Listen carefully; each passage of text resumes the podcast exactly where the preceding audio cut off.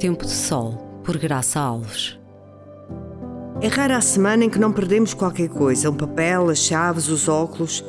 É rara a semana em que não temos de parar a vida para ir à procura de um bocadinho do coração que pusemos não sei onde, não sei quando, num deixei-o aqui, com a certeza quase absoluta de o ter deixado exatamente nesse lugar. Mas o problema mesmo é quando se perde pessoas não para a morte, porque aí ganhámos-las noutra dimensão, mas para o nada. Procurar as nossas pessoas perdidas é tão complicado. Significa perdoar e ser perdoado.